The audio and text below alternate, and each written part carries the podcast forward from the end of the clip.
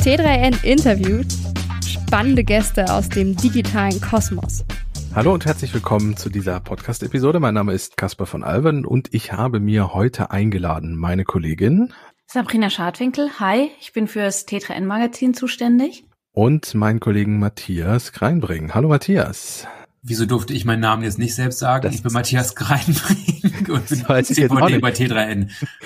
Ich dachte mir in dem Moment ist, ja, also ich, ich wollte sagen, meinen Kollegen Matthias und zu dir überleiten, dann dachte ich mir, da kann ich auch den ganzen Namen sagen, wenn ich schon ja.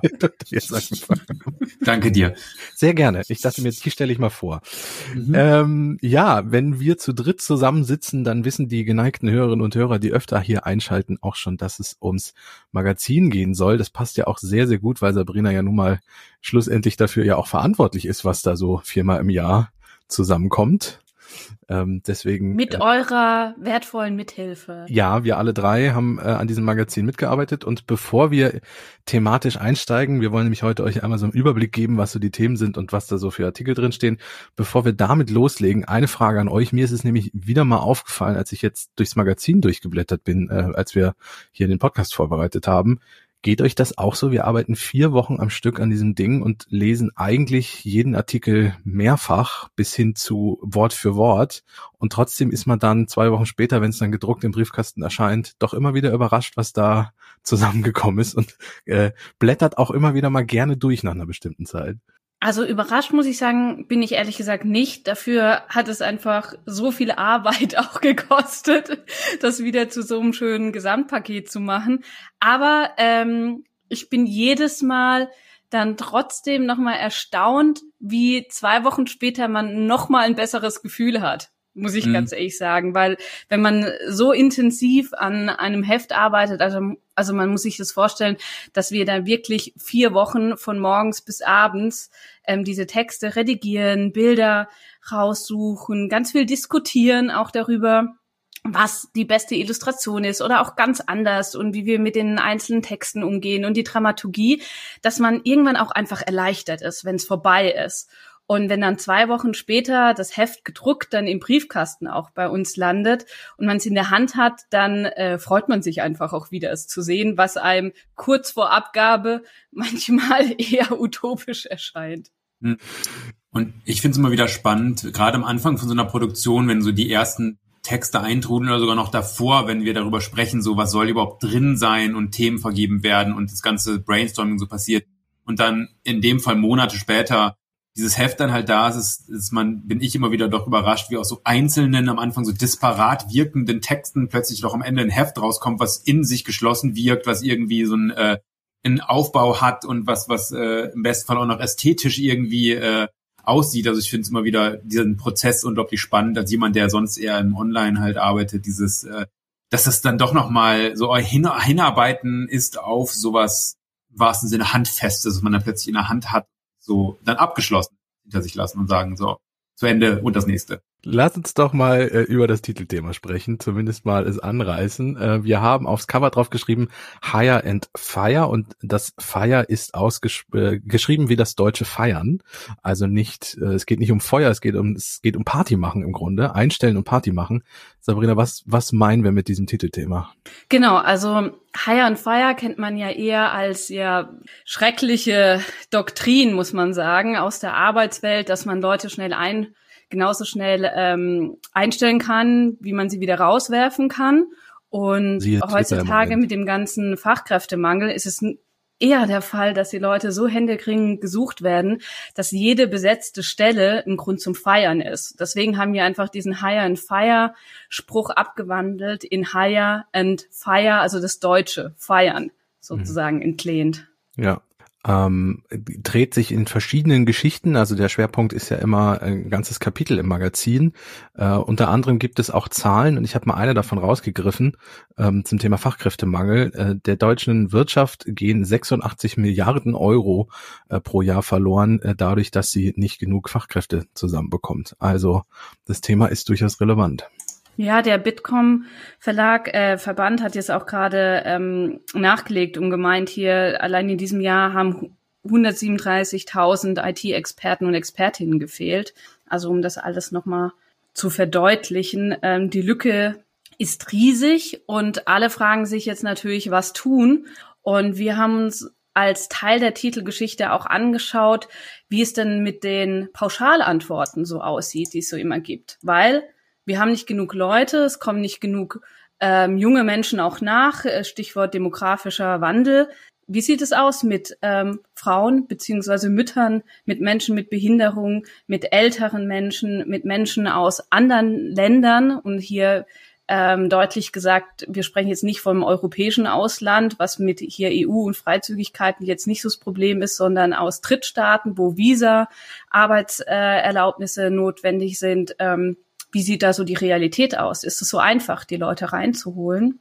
Und da hat sich doch immer wieder Erstaunliches gezeigt, nämlich ich habe mich auch mit Expertinnen unterhalten über hochqualifizierte Menschen mit Behinderung und da geht es darum, dass die immer noch nicht als Quelle, muss man so sagen, von Humankapital, ganz, ganz bürokratisch schrecklich ausgedrückt, ja. äh, gesehen werden, dass man sich immer noch leistet als Gesellschaft, muss man auch sagen, und auch als Unternehmen, ähm, Menschen mit Behinderung nicht zu berücksichtigen, obwohl laut Studien 30 bis 40 Prozent der erwerbstätigen Bevölkerung unter chronischen Krankheiten leidet. Damit sind nämlich nicht nur Sehbehinderung, Gehbehinderung etc.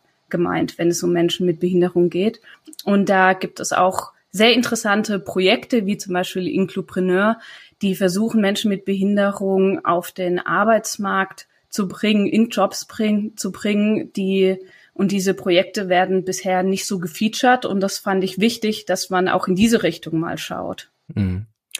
Matthias, du hast auch einen Text zum Schwerpunkt beigetragen, der trägt den Titel Aus der Community in die Company, mhm. ähm, dreht sich so ein bisschen um den Gaming-Bereich und da Leute zu finden. Erzähl doch mal ganz kurz, worum, worum geht's im, im Groben um deinen Text? Im ganz Groben geht es in diesem Text darum, dass Videospiele, besonders Online-Games, aber nicht nur, von ihren Communities leben. Weil ein Spiel ist natürlich nur dann überhaupt ein Ding, wenn es gespielt wird. Ein Spiel ist nichts, wenn es nicht gespielt wird, besonders in Online-Games. Das bedeutet, äh, um die Community ist lebenswichtig in diesem Fall und äh, besonders aktive Spieler, Spielerinnen, die sich einbringen in ein Online-Game, in der helfen irgendwie in der Community mitzuarbeiten, sich in Discord-Servern einbringen und so weiter und so fort, sind unglaublich wichtig. Genauso wichtig sind sie aber und werden sie immer wichtiger auch ähm, beim Einstellungsprozess, weil ich habe mit mehreren Community ManagerInnen gesprochen, die mir erklärt haben, wie sie es schaffen, rein aus der Community eigene MitarbeiterInnen zu rekrutieren. Also sei es im, äh, die dann anfangen im Community Management, im Marketingbereich, aber durchaus auch in, in der Entwicklung selbst, im, im Quality, in der Quality Assurance oder halt wirklich im Game Design und, und so weiter und so fort. Wie sie es halt schaffen, sehr engagierte GamerInnen zu binden oder beziehungsweise überhaupt erstmal zu finden, zu binden und dann anzusprechen, anzuschreiben und zu sagen, hier, arbeite doch mal bei uns in der Firma, weil wir haben gemerkt, du kennst dich echt gut mit uns und unserem Produkt aus. Und äh, das ist tatsächlich noch so ein ziemliches Alleinstellungsmerkmal in der Games-Branche, wird aber wahrscheinlich immer wichtiger auch für andere Branchen sein, äh, wo es tatsächlich teilweise eher sogar der Fall ist, dass Fans eher so als Feinde gesehen werden, äh, die vielleicht so irgendwelche Dinge mit ihr, mit, keine Ahnung, bei Apple mit den Geräten anstellen, irgendwelche Modifikationen da machen und das dann halt immer versucht wird zu unterbinden, irgendwie mit Urheberrechts. Ähm, Verfügungen und sonstigen, anstatt da Potenzial drin zu sehen und zu sagen, ach guck mal, du hast dich so gut mit unserem Gerät auseinandergesetzt, vielleicht kannst du ja für uns arbeiten. Also dieses, dieser Blick ähm, auf Fans, die auch eigenen Inhalt kreieren und die mit Produkten von Firmen, wenn man so möchte, was eigenes anstellen, was im Games-Bereich halt sehr, sehr wichtig ist, sogenannte Mods und so weiter und so fort, also Modifikationen, das wird da schon lange als Potenzial erkannt. Und ich schreibe das ein bisschen auf und beschreibe, wie das eben auch in anderen Branchen eigentlich genutzt werden könnte. Ja, also andere Branchen, also ich glaube jetzt so ein Ölkonzern wird schwierig aus der loyalen Community, aber ich denke zum Beispiel die die Autofahrer auch ja, zum Beispiel. Aber ich denke jetzt, äh, äh, da bin ich mal wieder beim Thema Medienhäuser, so wie wir ja auch eins sind. Äh, äh klar, natürlich. Also auch aus der Community, wenn sich jemand äh, und T3N ist ja auch ein Format, was es auch gerne auf Community setzt, wenn es da Leute gibt. Das wäre ja auch für solche Geschichten gut, da jemanden zu finden. Und dann gibt es natürlich auch andere Firmen, wo das klappen könnte. Ja. Ja, also eigentlich fast alle Tech-Firmen, wenn man so möchte. Alle Firmen, die bestimmte Tech-Produkte anbieten, die auch eine gewisse Offenheit zulassen könnten äh, darin, dass diese Tech-Produkte eben geändert, dran gearbeitet wird und so ein bisschen und so weiter und so fort. Alles in diesen ganzen Bereichen kann halt echt viel Potenzial gefunden werden. Ja. Ähm, es geht aber nicht nur darum, Leute zu finden. Jetzt haben wir schon gesagt, du kannst in der Community jemanden finden, du kannst mal schauen, wie steht's denn mit der Diversität und solche Dinge. Ähm, es geht auch darum, die Leute zu halten. Wir haben auch einen Text darüber, dass dieser berühmte Obstkorb oder das Bier im Kühlschrank für den Feierabend, dass das vielleicht nicht mehr reicht, um jemanden zu halten. Und äh, auch da habe ich eine sehr schöne Zahl aus dem, aus dem äh, Text gefunden, nämlich, dass äh, besonders gerne morgens am Montag um 8 Uhr nach neuen Stellen gesucht wird auf so Portalen wie Stepstone. Ähm, das sagt, glaube ich, ein bisschen was über die Firmen und die Verhältnisse in den Firmen aus, wenn das montags um acht so ist, oder? Ja, da fragt man sich schon, so sitzen dann die Leute in der Bahn und ähm, sind auf den einschlägigen Karriereportalen unterwegs und weil sie denken, ach du Scheiße, es ja. ist schon wieder Montag und ich muss schon wieder zu diesem Scheißjob. Also ja, ja man hat da gleich ein Bild vor Augen. Oder das mhm. E-Mail-Postfach morgens um acht aufgemacht, direkt wieder zugemacht und äh, bei einem Jobportal sich eine neue Stelle gesucht. Mhm. Ich finde es trotzdem auch so, ich finde es sehr, dieses Bild, das wir da auch haben, also die, also von so Obstkorb als als Lockmittel, wenn man so möchte, das klingt erstmal so abgedroschen, aber ich aus meiner eigenen Erfahrung kenne es tatsächlich in Betrieben gearbeitet zu haben, die damit werben, dass sie Clubmate im Kühlschrank haben und dass das sind so, yeah, wir sind die coolen und hippen und bei uns kriegt ihr Clubmate umsonst, dafür aber schlechtes Gehalt. Also es ist so äh, dieses dieses dieses äh, diese Idee, äh, die gerade so ein Start-up sehr lange tatsächlich virulent war, halt äh, so mit so unkonventionellen Anführungszeichen Mitteln Leute zu locken, ist, glaube ich, es verfängt wahrscheinlich immer weniger, weil die Leute tatsächlich ins, einfach Geld verdienen wollen und nach wie vor ein Privatleben haben möchten. Und da hilft halt Wachbleiben mit Clubmate nicht unbedingt. Ja, ja. Ja, und nicht nur ähm, was Geld angeht, wenn man sich ähm, hier unseren Artikel auch anschaut, da sagen ja HR-Experten, dass viele Personaler gerade bei der Bindung von IT-Fachkräften sich eher hilflos und planlos zeigen. Und da hilft es auch nicht, mit Geld den hinterher zu kommen, den hinterher zu schmeißen oder so. Also Boni hat einer gesagt, sind eher so Mitnahmeeffekte, sondern es geht vielmehr darum, dass man eine gute Ar Arbeitsatmosphäre schafft. Hört sich auch wieder an wie so eine Binsenweisheit, aber ist ja oft nicht so leicht, weil es ist unsere Gesellschaft ist immer individueller und so sind halt die Bedürfnisse auch der IT-Fachkräfte.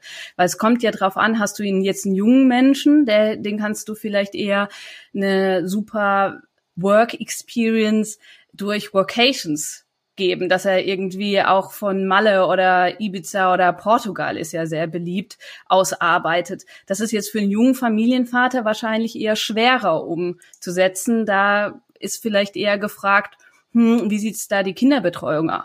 Ähm, wie sieht's da aus mit Kinderbetreuung? Ähm, ist es ein gutes Umfeld, wo er seine Work-Life-Balance einhalten kann? Gibt es Angebote, dass man demjenigen auch dabei hilft, dass der Partner, die Partnerin einen Job in der Umgebung hat, etc. pp. Also das zeigt sich immer, dass das Ganze anstrengend ist dadurch, dass es so individuelle Bedürfnisse einfach gibt und dass es auch je nach Standort, viele IT-Firmen arbeiten ja verteilt, auch andere Ansprüche gibt. Auch gerade die Mentalität. Ein Beispiel fand ich auch gut.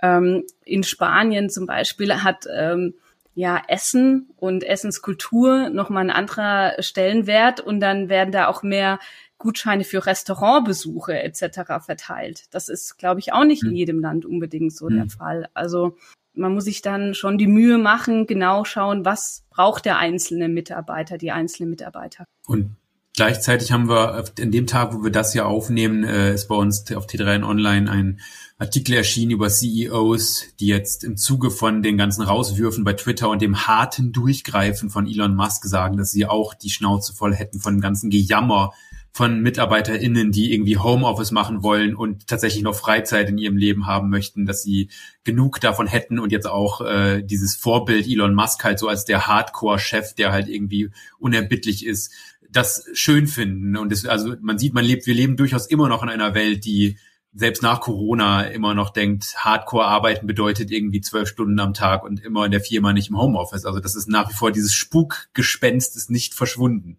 Aber die bekommen ja auch die Quittung, muss man ja sagen, ne? Ja. Wenn man sich anschaut, wie viele einfach dann hingeschmissen haben, kursieren ja auf Twitter Anekdoten von wegen, dass irgendwie bis fünf Uhr nachmittags eine Deadline läuft, wer diesen Hardcore-Kurs mitgehen will und dass die Leute noch während Elon Musk gesprochen hat, dann ihre Kamera ausgeschaltet haben und sich ausgelockt haben. Also ein größeres FU gibt's mhm. ja eigentlich nicht. Ja, ja. Zumal Elon ihn, es geht um die Twitter-Entlassung und nach der ersten Welle hat er nochmal eine Mail rumgeschickt, dass es jetzt hart wird und äh, man sich auf 80-Stunden-Woche irgendwie einstellen soll und wenn man darauf keinen Bock hat, also man hätte jetzt hier ein kleines Quiz A oder B, A, man macht diese Hardcore-Geschichte mit oder B, man kann sofort gehen, kriegt drei Monatsgehälter und ist dann raus und überraschenderweise haben sehr, sehr viele von den Twitter-Leuten äh, dann doch Antwort B mit drei Monatsgehältern und dann weg gewählt, was äh, er sich, glaube ich, nicht hätte vorstellen können, aber das ist dann doch, wie, wie Sabrina sagt, so eine kleine Quittung. Jetzt Fachkräftemangel selbst gemacht, in dem besten Sinne. ja. Und das war ja auch eine sehr, sehr interessante ähm, Lehre aus den ganzen Artikeln, dass man letztendlich unterm Strich sagen kann, das beste Mittel gegen den Fachkräftemangel als erster Schritt ist, die eigenen Leute zu halten. Ja. Hm. Dass die nicht morgens um acht auf die Jobportale gehen am Montag. Exakt. Werbung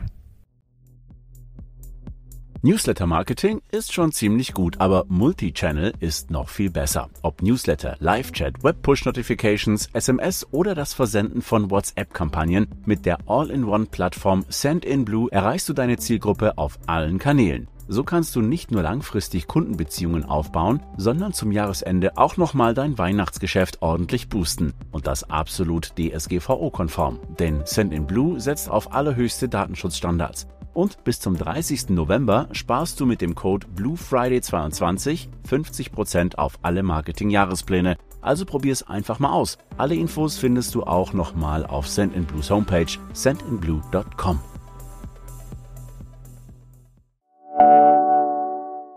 Werbung Ende. Gut, das ist, äh, glaube ich, ein gutes Schlusswort, um mit dem mit dem Schwerpunkt äh, äh, zu Ende zu kommen und äh, einen Blick auf die weiteren Themen zu werfen, die das Heft noch so bietet. Und äh, ein Thema, was wir aufgeschrieben haben noch, ist hier mechanische Tastaturen. Das ist eins, was mich betrifft. Das ist nämlich ein Artikel von mir. Genau, Kaspar. Und man sieht auch Bilder Genau, Bilder von den von eigenen. deinen Projekten, muss man sagen. Erzähl mal, was machst du denn da? Ähm, ja, ich habe vor, ich glaube inzwischen zwei Jahren äh, so ein bisschen den Kaninchenbau des Subreddits äh, Mechan Mechanical Keyboard äh, betreten und äh, angefangen, mich mit dieser eigentlich ja fast schon antiken Technik, die noch aus der Schreibmaschine stammt, äh, ein bisschen zu beschäftigen und äh, angefangen, inzwischen sogar selbst mechanische Tastaturen zu bauen. Und ich weiß zum Beispiel, dass Matthias auch eine mechanische Tastatur auf dem Schreibtisch steht, oder? Manchmal. Also, Manchmal. aktuell steht so eine Fake 80er Jahre oder 90er Jahre Cherry-Tastatur, aber die ist nicht echt. Äh, aber ja, ich habe auch mechanische Tastaturen und ich, nachdem ich deinen Artikel gelesen habe, besonders mir auch die Bilder angesehen habe, habe ich nochmal Lust bekommen, tatsächlich auch mehr. Allein die Geräusche sind für mich einfach eine große Freude, wenn ich ein bestimmtes Klicken beim Schreiben höre. Ähm, ja, also bald vielleicht dann noch mehr mechanische Tastaturen auf meinem Schreibtisch. Und das, obwohl der Text so anfängt. Dieser Text ist auch eine Warnung. Tja. Ja, es ist nämlich ja leider nicht ganz günstiges Hobby ja. unter anderem. also äh, ich, ich kann ja mal erzählen, vor mir steht meine aktuelle äh, Daily Driver, also mit dem ich auch die ganzen Artikel und so schreibe äh, und täglich irgendwie arbeite. Das ist ein Aluminiumgehäuse mit ähm, einer mit einer äh, PCB, also mit so einer Platine, auf dem dann die ähm, Switches eingelötet wurden von mir selbst und dann Tastenkappen obendrauf. Das alleine hat schon um die 300 Euro gekostet, obwohl ich selber zusammenbauen musste.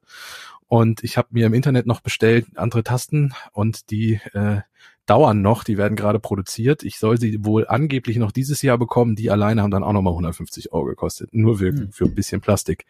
Also äh, wir, wir sind auf Lego-Niveau, wer sich mit so Spielzeugpreisen auskennt. Hat es jetzt dann irgendwie eine abgefahrene Farbe wenigstens? Ja. Oder hast du irgendwie so Tastaturen? Da gibt's ja alles hier. Pokémon, irgendwelche. Ja. Man muss sagen, auch kleine Ärsche als Tastaturen. Es gibt, eigentlich gibt es alles. Also wer das Magazin aufschlägt und auf den Artikel kommt, dem, dem begegnet äh, rosa, Pastellfarben, knallige Farben, äh, Pokémon als Tasten. Äh, den Arsch haben wir nicht mit reingenommen, aber wir haben eine kleine lustige Emoticon-Taste mit mit eingebaut und so. Und ähm, ja, die, die ich bestellt habe, das sind, die haben die Farbe von einem alten Computerterminal also diesem, dieser Benutzeroberfläche. Wer Matrix, den Film, den ersten Film kennt, äh, da laufen ja immer so diese grünen Buchstaben quer so drüber. Also mhm. so schwarz, grün, grau werden die. Ich, ich mhm. finde es sehr schön. Ich, ich zeige sie euch, wenn sie dann mal da mhm. sind. Ja, bitte, das musst du dann mal vorführen. Ja. Und ich finde an diesem Thema auch so faszinierend, auch äh, dass es ja eine riesige äh, YouTube-Community da gibt, die Videos nur dazu machen, halt, wie verschiedene Keys eben ausgewechselt werden, aber dann eben auch tatsächlich über die Klänge, also wie das klingt, weil das ist ja ganz wichtig, nicht nur das haptische Gefühl, sondern eben auch der Klang davon, was ich sehr faszinierend finde, weil, wie ich schon sagte, das etwas ist, was ich selbst sehr gerne mag, wenn ich tippen höre. Es ist ja auch der große Unterschied zu dem äh, eigentlich meisten verbreiteten Tastaturen. Das sind im Grunde ja digitale Tastaturen, also da findet kein mechanischer Vorgang mehr statt, wenn eine Taste gedrückt wird. Das Ziel von denen ist, also so dieses Standard ist dieses Magic Keyboard von Apple, das kennen eigentlich alle. Das ist diese weiße, extrem dünne äh, Alu-Tastatur, ähm, die hat ja auch gar keinen Tastenhub mehr. Also ich tippe einfach nicht gerne auf der, weil ob ich jetzt die Taste drücke oder nicht, im Grunde gibt's kein Feedback. Und äh, bei der mechanischen Tastatur passiert ja wirklich was. Also ist, ich weiß jetzt in Zentimetern kann ich nicht sagen, wie weit diese Taste runtergedrückt wird, bis was passiert. Aber es passiert halt eben was. Und da sind wir wieder bei den ganzen bunten Themen. Man kann sie individuell unglaublich auf sich anpassen. Also das Tippgefühl, das Geräusch, die Stärke, ähm, ich mag zum Beispiel nicht, wenn es so unglaublich laut klickt. Viele Gamer mögen das aber, weil sie dann genau wissen, in dem Moment, wo es klickt, ist die Taste auch ausgelöst worden, was für Games ja wichtiger ist. Ähm, ich sehe es im Zweifel, dass ich äh, einen Buchstabe nicht mitgetippt habe, wenn ich den irgendwie tippe. Ich möchte ihn möglichst leise haben. Und ich hatte auch mal eine Tastatur äh, hier im Betrieb. Ähm, ich, ich sag's mal so, äh, zu Hause wurde mir mitgeteilt, wenn ich noch länger auf der tippen würde, müsste ich ausziehen. Äh, so laut war die. Also insofern, man muss auch immer ein bisschen an sein Umfeld denken und äh, ich, ich arbeite gerade noch an einer, die ich vielleicht auch mal ins Büro mitnehme, die soll dann auch extra leise sein, damit zum Beispiel Sabrina und Matthias nebenbei sich noch unterhalten können, wenn ich tippe. Sehr zuvorkommend, ja. so bin ich. also ja, der Text ist ein bisschen eine Warnung, weil es ist teuer, aber es ist gleichzeitig natürlich auch äh, nicht ernst gemeint mit der Warnung, weil es ein sehr, sehr schönes Hobby ist und wer Spaß dran hat. Ähm, vielleicht löst dieser Text ein bisschen das aus, was äh, dieser äh, Abstieg in die, in die Reddit Unterforen bei mir ausgelöst hat. Ähm, könnt ihr mal berichten, wenn ihr, aber bitte keine Rechnung schicken, wenn ihr dann äh, auch 300 Euro für eine Tastatur ausgegeben habt. You made me do this. Genau. Ja. Ähm, worüber wir auch schreiben, und das ist so ein äh, Thema, was sich gefühlt immer wieder durchs Heft zieht, aber in diesem Heft auch besonders stark, ist wieder mal KIs und auch wieder Bild-KIs. Und ähm, das ist ja ein Thema, was auch uns in unserer Arbeit inzwischen sehr, sehr oft irgendwie begegnet und was wir als T3N ja auch regelmäßig diskutieren. Ähm, ein Beispiel, was uns immer wieder äh, unterkommt, ist, wenn wir mit Dali und so rumspielen. Ich weiß nicht, ob ihr das schon gemacht habt, ihr beiden. Ähm, und dann ist natürlich mhm. die Frage, wie können wir das verwenden? Können wir das verwenden? Wie sieht's mit dem Urheberrecht aus? Ähm, solche Dinge sind zum Beispiel eine ganz spannende Frage. Ja, also wir haben das Naheliegende gemacht ja. und ähm, DALI 2 äh, zur Illustration eines unserer Artikel über Text zu Bild KIs verwendet. Und das war schon interessant, da den richtigen Prompt, nennt man das ja alles, ähm, überhaupt zu formulieren. Also wie bekomme ich dann die KI auch dazu, dass sie ein Motiv ausspielt, was so in die Richtung geht. Und dann merkt man schon, also man muss das Ganze auf Englisch machen, also die verstehen natürlich kein Deutsch. Aber so bei uns können ja die LeserInnen einfach mal nachschauen. Wir haben da eingegeben, Sie soll uns einen digitalen Menschen in nachdenklicher Pose vor einer Staffelei zeigen, die Mona Lisa malt und haben das Ganze noch mit der Richtung so Cyberpunk versehen. Und das war eins der Motive, die dabei rausgekommen ist, dass man im Heft jetzt sich anschauen kann es ist erschreckend, wie gut diese KI teilweise ist. Also wenn ich zu dem, was du mir gerade gesagt hast, was gemalt hätte, wäre wenig überraschend ähm, nicht das rausgekommen, was da jetzt rausgekommen ist. Ähm, aber auch wenn du sie, ähm, ich habe damit mal rumgespielt, also ich habe äh, zu Hause eine sibirische Katze, so heißt die Rasse, und ähm, wenn du äh, das eingibst, dann kannst du mit dieser Katze im Grunde alles machen. Sie zum Beispiel in äh, Astronauten, also in den Raumanzug stecken. Und wenn du das eingibst, sibirische Katze im Raumanzug, dann kommen äh, sechs Varianten, die alle einfach teilweise fast fotorealistisch aussehen. Und es ist schon echt erschreckend, was so eine Bild-KI inzwischen alles mhm. kann, wenn du, wenn du die richtige, richtige äh, Wortwahl irgendwie hinkriegst. Mhm. Ja, unser Bildredakteur, der auch Fotograf ist, der ähm, mit mir das gemacht hat, die Illustration äh, des Artikels zu ähm, Bild-KIs, der war auch total hin und weg, muss man sagen. Er hat immer gesagt, so krass, es ist so krass, was das alles mhm. kann. Und das Spannende daran ist ja eben die Frage, welche Bilder wählt denn diese KI? Und mhm. dass da geht es eben auch im Text so dieser Frage nachzugehen, okay, werden da eigentlich andere KünstlerInnen, wenn man so möchte, über den Tisch gezogen und ihre Werke einfach benutzt? Vermengt mit anderen Werken und am Ende kommt was vermeintlich Neues bei raus, was eben aber nur, nur in Anführungszeichen eine Mischung aus ganz vielen Quellen ist. Und eben dieser Frage nachzugehen, einerseits so, okay, wie sieht's da eben mit Urheberrecht aus, wie sieht's eben auch mit künstlerischer Freiheit aus? Äh, kann man der KI künstlerische Freiheit gewähren, so ungefähr, äh, oder zusprechen? Und aber auch der Frage so ein bisschen wieder nachgegangen, äh, wie es eigentlich mit solchen Dingen Verschwörungstheorien aussieht, wenn halt Bild-KIs irgendwelche äh, mystischen, mythischen Bilder ausspucken, die dann vermeintliche äh, Botschaften haben, wo es jetzt halt in einigen Foren und äh, und so weiter diskutiert wird, dass da halt irgendwelche Bild Exegese, Bildexegese betrieben wird, was angeblich da für Weltverschwörungen und so weiter und so fort in diesen Bild-KIs steckt und so weiter und so fort das sind so, das, die sind diese beiden großen Themen Urheberrecht und Verschwörungstheorien, wenn man so möchte, mhm. werden, werden in diesem einen großen Artikel verhandelt. Ja, klar, man begibt sich da schnell in die Untiefen, wie intelligent diese KI denn sein soll. Da mhm. wird halt auch vieles dann gerne hineininterpretiert, was einfach nicht ist. Das wird, die KI wird ja trainiert ja, ja. mit äh, Bildern, die frei im Netz verfügbar sind. Und da sind wir ja genau das. Natürlich bedient sich diese KI auch bei den Werken menschlicher KünstlerInnen. Hm. Ganz klar. Ja. Und das ist die Frage, wie Matthias gerade meinte, ähm, wie kann man sowas auch gerecht gestalten? Nämlich sowas wie Attribution, also woher kommen diese Werke, welche Werke liegen diesen KI-Werken zugrunde? Gibt es dafür auch eine Entlohnung, Tantienem? Das sind ganz, ganz viele Sachen auch einfach noch nicht geklärt. Mhm. Und auch welches Weltbild wird transportiert, jetzt nicht nur mit Verschwörungsmythen, ähm, sondern auch, wenn man da eingibt, habe ich auch ähm, Diskussionen im Netz verfolgt, zum Beispiel ein Prompt wie ambitious CEO, also ein ehrgeiziger, ambitionierter CEO oder supporting CEO, jemand, ein CEO, der eher unterstützend, teamorientiert ist. Und ähm, man wird sich wahrscheinlich schon die Antwort denken können, bei Ambitious CEO werden fast nur Männer vorgeschlagen und bei Supporting CEO eher Frauen. Und das ist auch so eine Frage, was für ja, Stereotypen werden dadurch auch ähm, weiter transportiert. Ja. Ja, es kommt immer darauf an, womit man die KI füttert. Ähm, also ich habe mich mit einer Text-KI mal auseinandergesetzt, die Journalistinnen in einem Versuch eingesetzt haben, um Sportartikel zu schreiben, also so die Berichterstattung für zum Beispiel so Kreisligaspiele ähm, damit da niemand mehr hin, hinfahren kann, sondern die aus in dem Spielbericht zusammengeschrieben werden. Das kann eine KI inzwischen übernehmen. Nur am Anfang war diese KI voller Floskeln. Also wenn man sich mal Sportberichtungen anguckt, das ist ja ganz fürchterlich, wie viele Floskeln da in so einem Text vorkommen. Und die KI hat das, weil sie die ganzen Texte von den letzten zehn Jahren gefüttert bekommen hat, nochmal verstärkt. Und das war der floskeligste Text überhaupt. Das kann man der KI aber schlicht nicht vorwerfen. Es liegt einfach daran, dass die Kolleginnen äh, einfach immer so geschrieben haben, die zehn Jahre davor. Und die KI das einfach nur dachte, oh, das muss dann gut sein, dann schreibe ich das auch. Solche Dinge. Ja, ist auch entlarvend, was ja. da manchmal bei rumkommt, ja. ja. Ähm, ich will hier an der Stelle einmal selbst Promo betreiben, äh, bitte entschuldigt. Äh, und zwar verweise ich auf eine Folge von T3 in Ketchup, einem weiteren Podcast-Format, was wir äh, bei uns haben. Dort haben wir uns auch mal zum Thema Dali und ähm, ähm, ähm, damit auseinandergesetzt und zum Beispiel auch mal eine Frage gestellt, ähm, ersetzt das denn Künstlerinnen und Künstler oder was kann die KI zum Beispiel nicht oder ist das Kunst oder kann das weg? So nach dem Motto, äh, wir verlinken euch das einfach in den Shownotes, könnt ihr mal reinhören. Gut, so viel zum Thema KI. Ähm, Sabrina, du hast noch ein Interview mit einer Transformationsforscherin geführt, Maya Göpel. Ähm, worum ging es da und was ist eine Transformationsforscherin vielleicht mal als allererstes?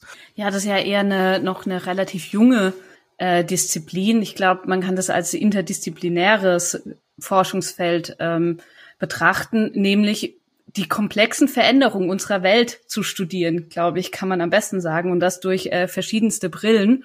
Und worum ging es in dem Interview? Naja, wenn wir uns so umschauen, wir haben super viele Krisen. Jetzt hier nach der äh, Pandemie oder immer noch die laufende Pandemie, je nachdem. Ukraine-Krise, Energiekrise, Klimawandel. Wie gehen wir damit um? Es muss sich was ändern sagen ForscherInnen. Und auch das äh, ist auch die Aussage von Maya Göpel, die ein zweites Buch jetzt gerade geschrieben hat. Nach ihrem ersten Bestseller, was noch so ein bisschen als Einladung formuliert war, geht es jetzt wirklich darum, wir können auch anders. Und ähm, darin ja wird dafür plädiert, dass wir unser Verhalten endlich ändern müssen, indem wir auch in Frage stellen, worum es uns eigentlich geht. Ja. Ähm, sehr spannendes Interview, unbedingt auch mal reinlesen, wenn ihr das äh, Heft in der Hand habt. Wenn ihr Abonnentin, Abonnent seid, habt ihr es ja auch schon ähm, bekommen. Die kriegen es ja eine Woche früher als die anderen. Ähm, auch sonst, ich habe noch mal so eine ganze Liste. Ich will jetzt nicht über die einzelnen Artikel noch mal sprechen, aber nur um noch mal zu zeigen, was da so an Vielfalt irgendwie drin steckt. Ähm, Ethereum wechselt zum Proof of Stake. Darüber haben wir geschrieben. Wir haben auch so ein Ethereum uh, What the Fuck. Wir haben ja immer so seit einiger Zeit so eine kleine Rubrik, wo wir Dinge noch mal so ein bisschen Glossar wollten wir es nicht nennen, FAQ auch nicht. Das war uns zu wenig T3N. Äh, aber da gehen wir noch mal auf das Thema Ethereum ein und äh, was das Besondere daran ist. Dann hat zum Beispiel unser Kollege Brian Rotter sich mit der Frage auseinandergesetzt, warum die Diskette immer noch im Einsatz ist. Ähm, wisst ihr beiden, wann ihr zuletzt eine Diskette verwendet habt? Ich habe gerade mal drüber nachgedacht. Ich glaube, bei mir ist es zehn Jahre her ungefähr. Nee, keine Ahnung, aber ich habe lustigerweise hier im Regal bei mir eine neongelbe Diskette, die ich ah. bei meinem Vater in seinem Hobbyraum gefunden habe, einfach mal ins Regal gestellt. Einfach so aus Spaß. Und ich glaube, ich habe schon viel länger als zehn Jahre überhaupt gar kein Endgerät mehr, das eine Diskette abspielen könnte. Deswegen keine Ahnung, wirklich nicht. Ja, ich, ich musste, da waren noch Daten drauf, äh, die irgendwie nur noch da, als irgendwelche Word-Dateien von Anno 1500, so nach dem Motto. Ähm, aber das, wie gesagt, mindestens zehn Jahre her sein. Ähm, was man machen kann, wenn man noch Disketten hat, es gibt eine sehr schöne Anleitung, wie man da draus zum Beispiel eine Stifthalterung bauen kann. Also so ein, so ein Kübel, um Stifte reinzustellen, weil, ähm, wie gesagt, ich wüsste keine Verwendung mehr, die digital irgendwie funktionieren würde, aber unser Kollege hat, wie gesagt, einmal aufgeschrieben, dass es tatsächlich im Einsatz immer noch Disketten gibt. Dann gibt's ein Interview mit dem Slack-Gründer, Stuart Butterfield, äh, was wir haben. Ich meine, Slack nutzen wir ja auch in der Firma und wahrscheinlich viele von den Hörerinnen und Hörern da draußen auch. Ähm, auch ein sehr schöner Artikel von unserer Kollegin Insa, die äh, über das, ähm, ja, über Insolvenzen geschrieben hat und das Gefühl dabei und hat äh, Gründerinnen interviewt, die ähm, mal so erzählen, wie ist das denn, wenn man insolvent geht? Ähm, zum Beispiel das Stichwort, ich fühle mich gescheitert, ähm, um es einfach mal zu, ähm, aufzurufen äh, und über den Tabubruch Insolvenz sprechen. Ähm, dann haben wir einen Text über Menschen, die sich gegen Hate Speech im Netz einsetzen. Wir haben über Mobilität in Afrika geschrieben und wie sich die in den verschiedenen Ländern des Kontinents verändert. Ähm, Be Real, äh, die neue Social Media App, ähm, wie Marketing da funktionieren kann und ob das überhaupt für alle irgendwie sinnvoll ist, alle Firmen sich da irgendwie rumzutreiben, weil das bei Be Real ja ein bisschen schwieriger ist. Hat man ja immer nur äh, gefühlt eine Minute Zeit, äh, einmal am Tag, um was zu posten. Ähm, dann der, wie sinnvoll ist der Einsatz von AB-Testing, um ein bisschen tiefer noch in die Materie einzusteigen und zum Beispiel für Entwicklerinnen und Entwickler ähm, die Frage, was die JavaScript-Alternative dazu alles kann als Sprache und wieso es mehr ist als Flutter. Also wieder ein unglaublich buntes Heft und ähm, wie gesagt für alle Abonnentinnen schon vergangene Woche im Briefkasten gewesen. Für alle anderen, die Lust haben, da mal reinzuschnuppern, liegt es im Bahnhofsbuchhandel und im Kiosk und sonst könnt ihr es auch bei uns auf der Webseite bestellen. Ja, soweit, so gut. Vielen Dank, Sabrina. Vielen Dank, Matthias, dass ihr da wart. Gerne. Sehr gerne. Wir hören uns spätestens in vier Monaten nochmal wieder zum nächsten Magazin, an dem wir ja schon arbeiten, von dem wir auch schon wissen, worum es geht, das wir auch noch nicht sagen dürfen. Aber ähm, bis dahin wünschen wir euch eine schöne Restwoche. Macht's gut. Tschüss. Ciao. Tschüss.